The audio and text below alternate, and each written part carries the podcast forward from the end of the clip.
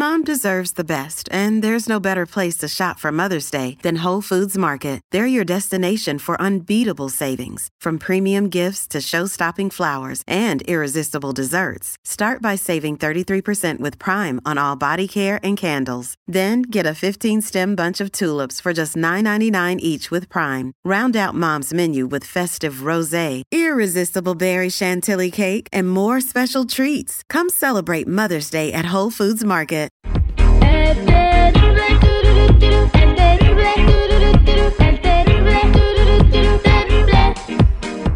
Bueno, este, otra cosa que está pasando, muchos jóvenes están teniendo diabetes, muchas personas cada vez más jóvenes, y para eso tenemos aquí a nuestro nutriólogo Claudio Cisneros, quien nos va a hablar de esto. Bienvenido al programa, Claudio.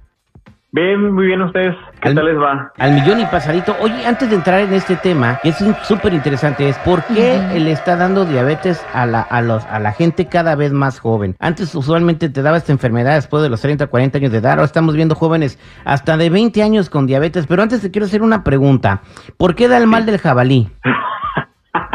¿El mal de jabalí o qué otro nombre es? ¿El Eh, mal del puerco también le dicen? Eh, eh, no, es el mal del jabalí, es el mal del puerco, pero más salvaje.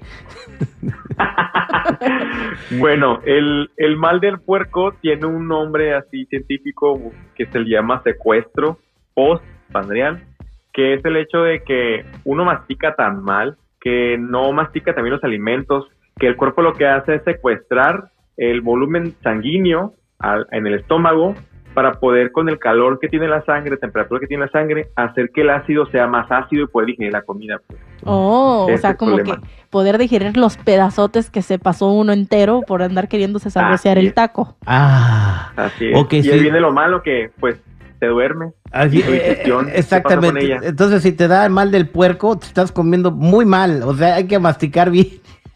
Así es, completamente. No, es que vengo de una crisis de, de jabaluna, ahorita que para qué te cuento. Pero bueno, ahora sí, entremos en materia. ¿Por qué le está dando eh, diabetes a, a la gente cada vez más joven, mi Claudio?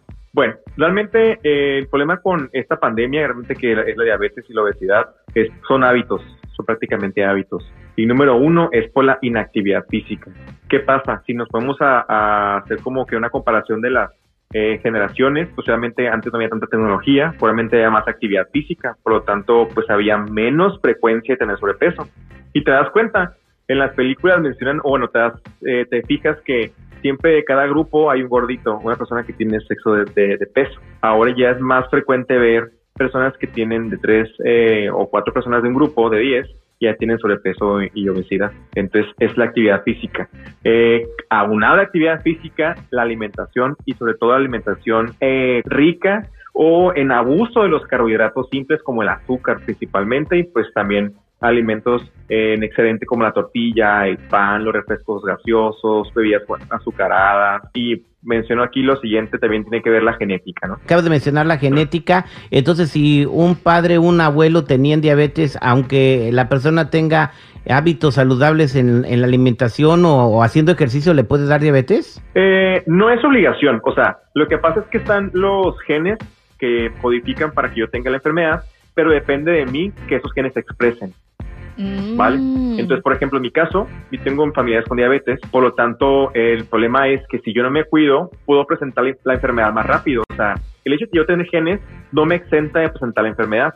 Pero ¿qué diferencia hay de que yo presente diabetes a los 20 a que lo presente a los 80 años? Como que puedo disfrutar más tiempo mis años de salud joven, comiendo, comiendo Ujú. moderadamente, eh, dándome chance de comer lo que se antoje sin tener que caer en excesos a que llegue yo con diabetes a los 20 años, o sea, realmente iba a ser muy complicado, o sea, muy, muy complicado. Si a los 80 me da diabetes, pues ya tengo 80 años, ya viví mi vida, yo tuve mi familia, mis hijos, tengo mi retiro, por así mencionarlo, ¿no?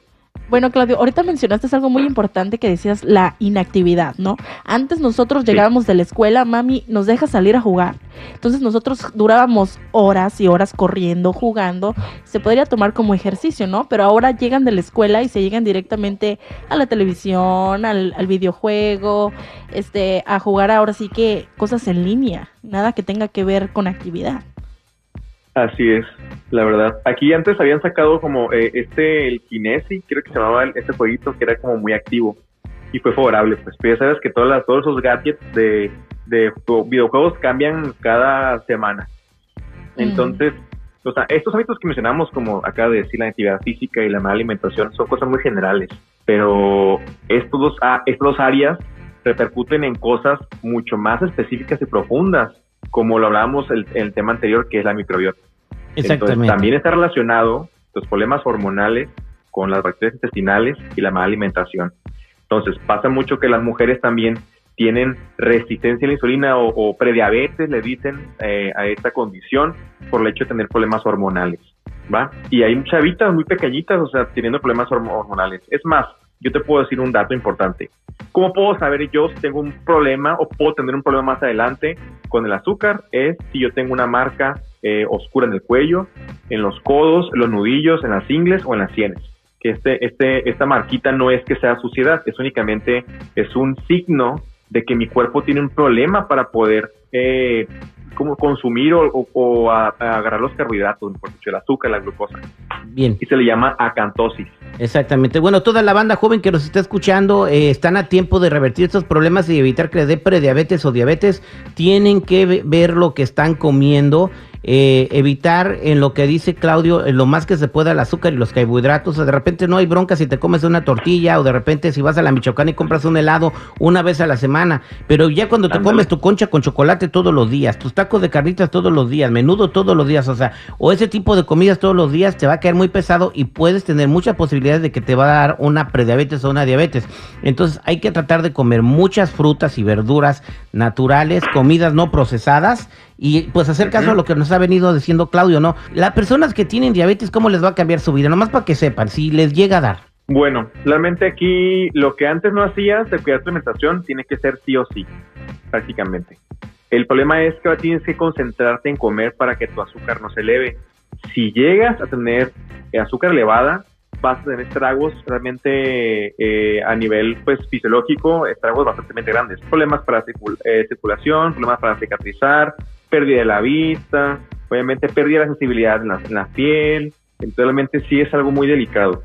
Muchas gracias, Claudio. para toda la gente que quiera saber más de ti o encontrarte en las redes sociales, ¿cómo lo pueden hacer? Pueden, pueden encontrar en Instagram como nutriólogo.claudio o en Facebook como Claudio Cisneros Nutriólogo. Muchas gracias, nos escuchamos pronto.